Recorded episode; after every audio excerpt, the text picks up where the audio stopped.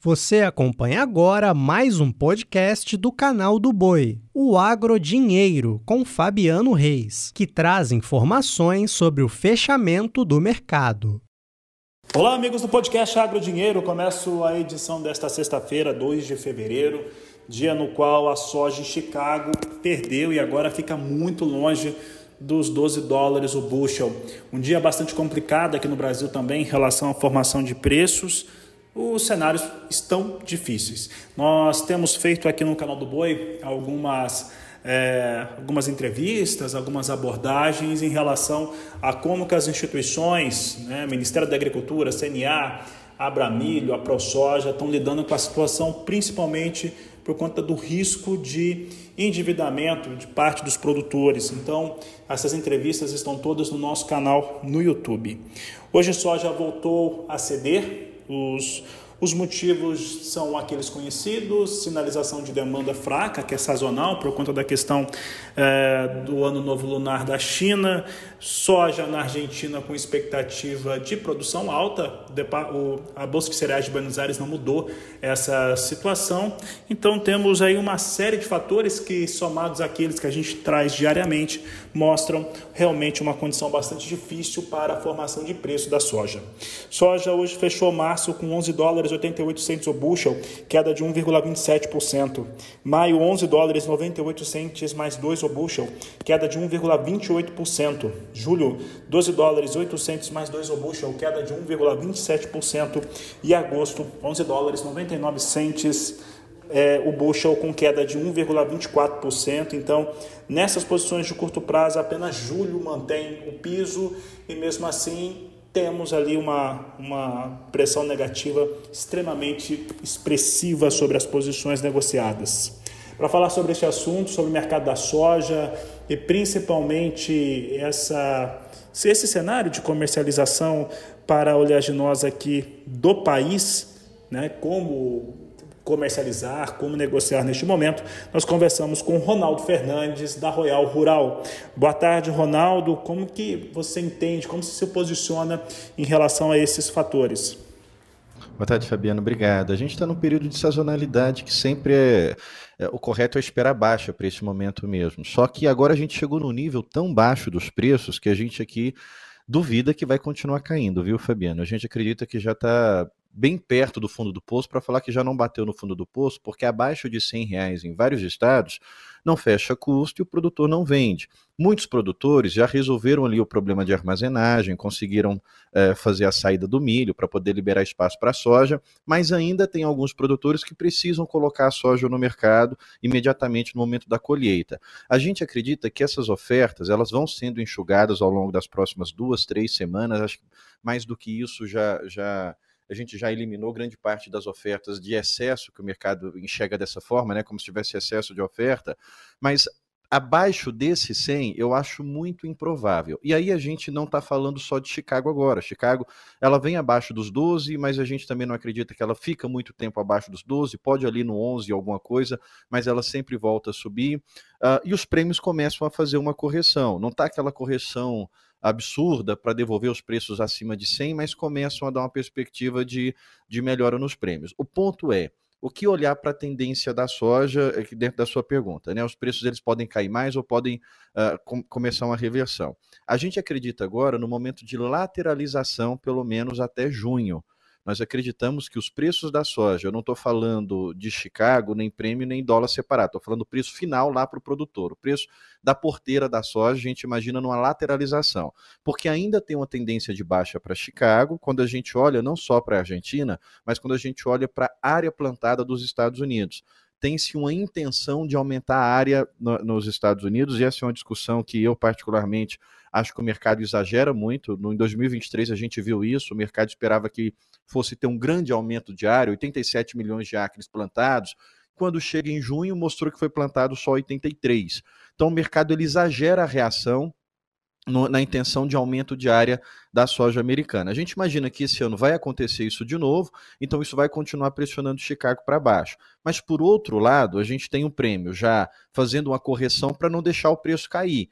Então, em junho em diante, a gente acredita que a soja ela sai desse viés de baixa e entra de fato num viés altista. Mas até lá, Fabiano, a gente ainda vai ter pressão de baixa. A gente, como eu estou repetindo bastante vezes aqui, a gente não acredita que vai continuar caindo, mas a gente não tem fator que deixa ela voltar a subir. Por isso que a gente acredita nessa lateralização. Tem pressão de baixa para Chicago, a gente deve ter uma correção vindo através dos prêmios e o dólar vai dar oportunidades para preços melhores daqui até lá também. Hoje a gente tem um alta de mais de 1%, uh, ah, e, e, o dólar ele, ele perde esse viés baixista de voltar lá para 4,80, deve se manter acima de 4,90, buscando os 5 reais, é, que vão dar esses momentos. O prêmio e o dólar devem dar esses momentos de oportunidade para não deixar o preço vir mais abaixo. Mas expectativa de movimento de alta, a gente não acredita antes de junho, Fabiano. Muito bem. E aí nós temos aqui no, no Brasil algumas questões que já começaram a aparecer, mas que deve ter realmente uma eclosão em março, em abril, que é quando muitos financiamentos, muitos vencimentos do produtor rural começam a bater na porta. E aí existe todo um temor em relação ao endividamento desse produtor rural brasileiro que ficando endividado e também não teria acesso aos recursos. Algumas medidas, Ronaldo, estão sendo tomadas ou apresentadas à Confederação Nacional da Agricultura, ao Ministério da Agricultura. Entretanto, ainda não, não temos, na prática, alguma medida que vai lidar com este cenário. Mas pensando que esses produtores, como você falou há pouco, vão precisar colocar é, em venda, colocar no, no, mercado soja de venda já dessa colheita neste momento, nesses próximos 30, 60 dias, o que isso pode representar para o mercado da soja, precificação no curto prazo de tempo? É bem interessante essa pergunta sua, porque a gente viu um fenômeno acontecer no Brasil que difícil acontecer em outros países. Quando a gente começou a subir taxa de juros, a ideia era represar a economia para controlar a inflação. Então, o Banco Central brasileiro foi um dos primeiros a subir juros na pandemia, considerado até um dos melhores bancos modelo para o mundo todo, para represar ali a, a, economia e não deixar a inflação subir. Quando você analisava o dado do agronegócio à parte, a gente viu que o agronegócio não teve retração. Foi o período em que o juros subia para retrair a economia do Brasil, mas o agro, como um setor independente, continuava subindo, porque ele trabalhava acima da linha de crédito, acima da linha de juros e rodava com recurso próprio.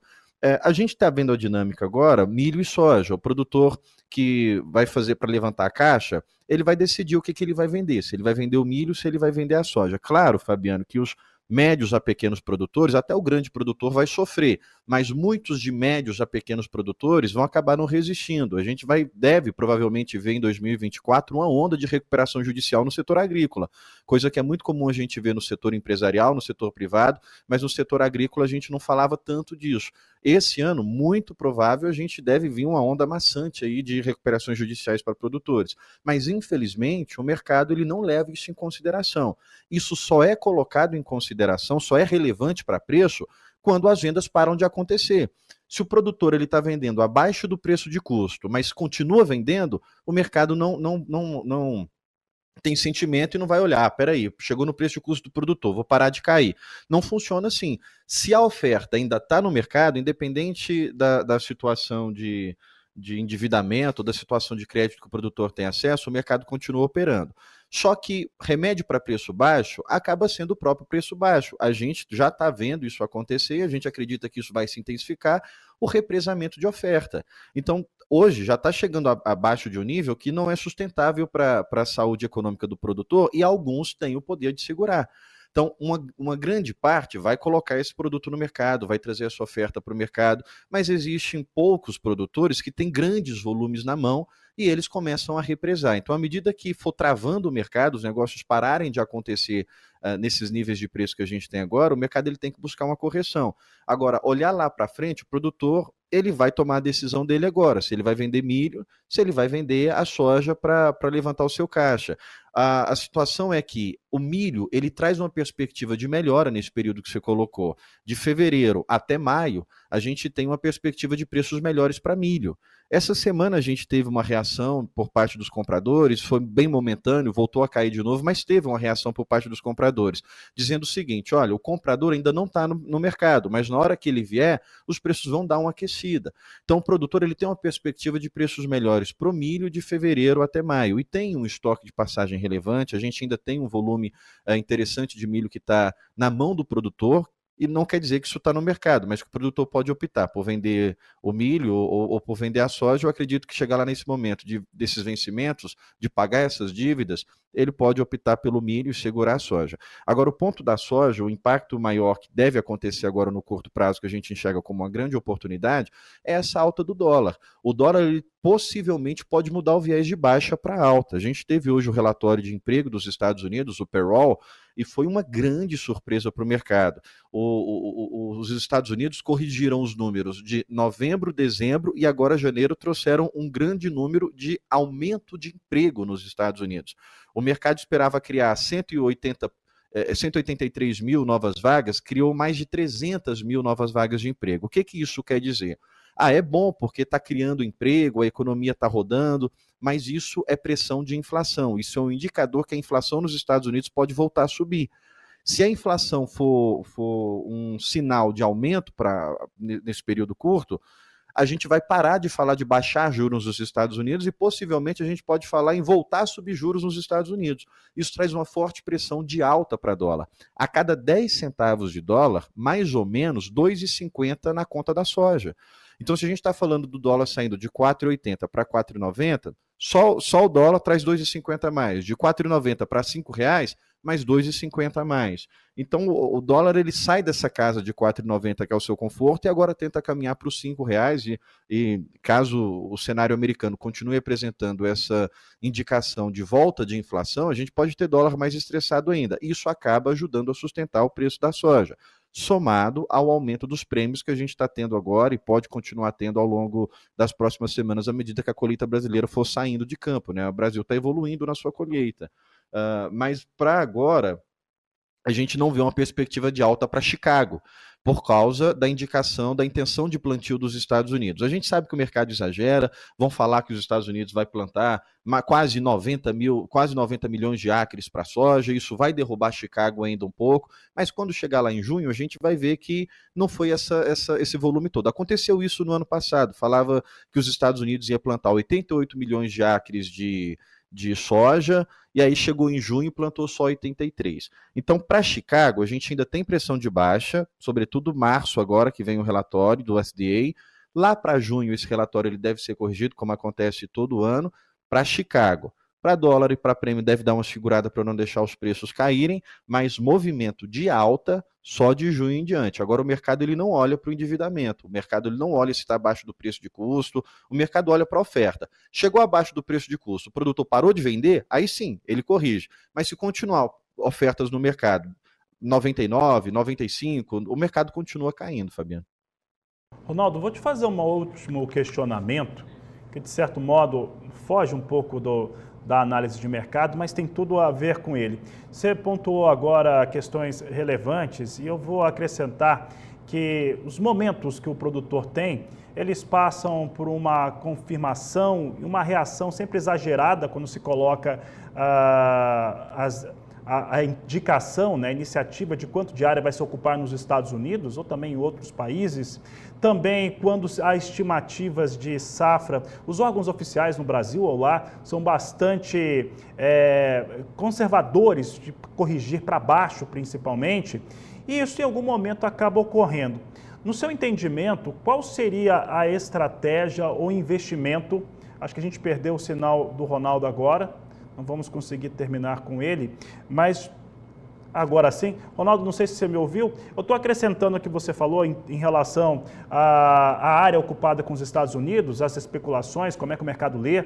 Também os dados da, dos órgãos oficiais aqui e lá, que quando tem estimativas demoram para reduzir, são mais conservadores quando é necessário fazer esse tipo de atitude.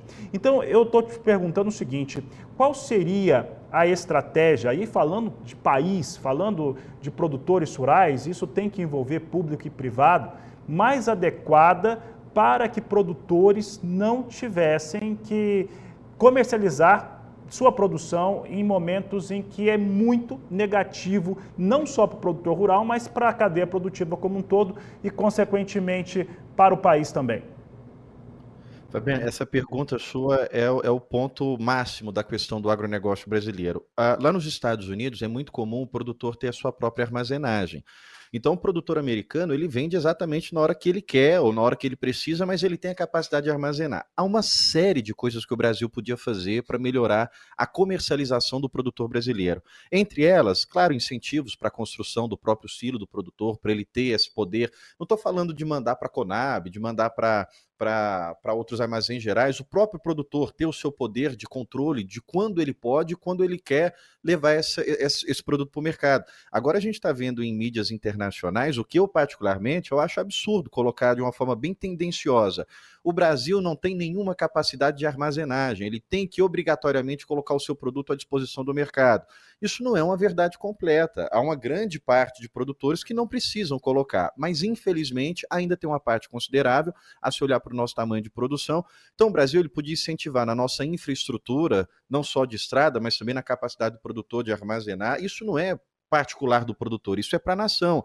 Agora, um ponto que eu acho extremamente crucial e falta muito no nosso país é levar ao produtor a ferramenta de proteção de uma forma mais acessível, de uma forma mais educativa. O governo ele não tem nenhum trabalho atuante no sentido de ajudar o, pro, o produtor a entender como é que funcionam os mecanismos de proteção. Uh, quem faz isso somos nós, como empresa privada, são vocês como mídia, colocando sempre aqui os analistas eh, dizendo, olha, vamos fazer isso. Vamos... A gente aqui cansou de dizer uma coisa que eu repeti muito, teve até corte na, na internet, pessoal pegando essa fala nossa aqui, deu 14 em Chicago, vende. Mas esse é um trabalho que quem está fazendo são só as empresas privadas, como consultorias e como a, a, as, as mídias que chamam a gente para poder conversar, mas não tem um plano dentro do governo que seja um projeto voltado para a proteção do produtor. Lá nos Estados Unidos, se você quiser vender para a bolsa, você vende.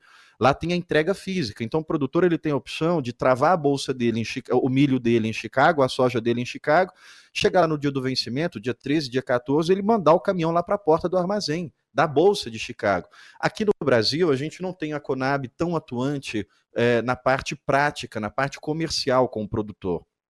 Então, eu, eu, acredito que falta muito essa parte educacional, mas falta muito também essa parte estrutural uh, de investimento, de trazer o agronegócio para mais perto. Com o governo passado, a gente tinha essa tentativa, muita coisa avançou, mas foi pouco tempo. Não deu para conversar a respeito dessa proteção comercial. A gente foi ali na parte estrutural, avançou bastante coisa, mas foi muito pouco tempo para poder, poder resolver todo o problema. O governo agora parece que nem entende o agronegócio na sua totalidade. Então, tenta ali olhar para alguma coisa de, de estrutura, tenta olhar para para financiamentos, para liberação de crédito, mas a gente precisa ajudar o produtor brasileiro a proteger a sua produção, a proteger a sua cultura e não ficar refém do mercado. Existem ferramentas que é possível é, se faz, fazer a sua proteção e o mercado pode subir, pode cair, o produtor está lá protegido, ele consegue navegar nas duas pontas. Então acredito que falta muito isso, isso podia ter um incentivo do governo, podia partir por parte dos órgãos governamentais uma estruturação de trazer o produtor para a bolsa, de trazer o produtor para a proteção. E um outro ponto para finalizar, para te entregar, Fabiano, falta uma política de transparência confiável no Brasil. A gente tem o SDA que traz números mundiais e, sobretudo, os números dos Estados Unidos. O produtor americano ele é obrigado a, a, responder algumas perguntas. Ele é obrigado a responder o que, que ele quer colocar na área. Depois, ele não é obrigado a colocar aquilo que ele respondeu, mas depois volta ali um agente do SDA e, e vê o que, que de fato ele colocou ali na área. Então, isso é um exemplo. Existe uma série de de, de, de, de, relatórios de comunicação entre o produtor e o governo que trazem transparência para o mercado e ajudam o mercado a trabalhar e ajuda o próprio produtor. Peraí, esse é o número que eu tenho na mão. Vai, vai ter isso aqui de área plantada, vai ter isso aqui de produção. Beleza, vou me proteger. Isso não é contra o produtor. Então, quando ele tem esse número na mão de uma forma a não se duvidar e confiável, ele consegue também ir lá para as ferramentas de proteção e, e fazer as travas dele. Então, no Brasil, falta essa estrutura de informação mais transparente, mais apurada, que não deixe dúvida. Falta essa estruturação para deixar que o produtor tenha a capacidade de armazenar o seu grão e vir para o mercado quando ele bem quiser ou quando ele necessitar, não sendo obrigado a entregar na boca da colheitadeira, e falta também essas políticas de educação financeira no sentido de proteger a comercialização do produtor, como por exemplo, dar uma oportunidade de ter uma entrega física, não sei, é, pode ser que não seja um bom, um, um, uma boa solução, mas a gente precisa conversar sobre isso, e o governo precisa estar próximo do produtor, dessas indústrias que estão no agro. Obrigado, Ronaldo. Um grande abraço a você e um grande abraço a todos que acompanharam o podcast Agrodinheiro. Você acompanhou o podcast Agrodinheiro. Para mais informações, acesse o nosso portal sba1.com. Até a próxima!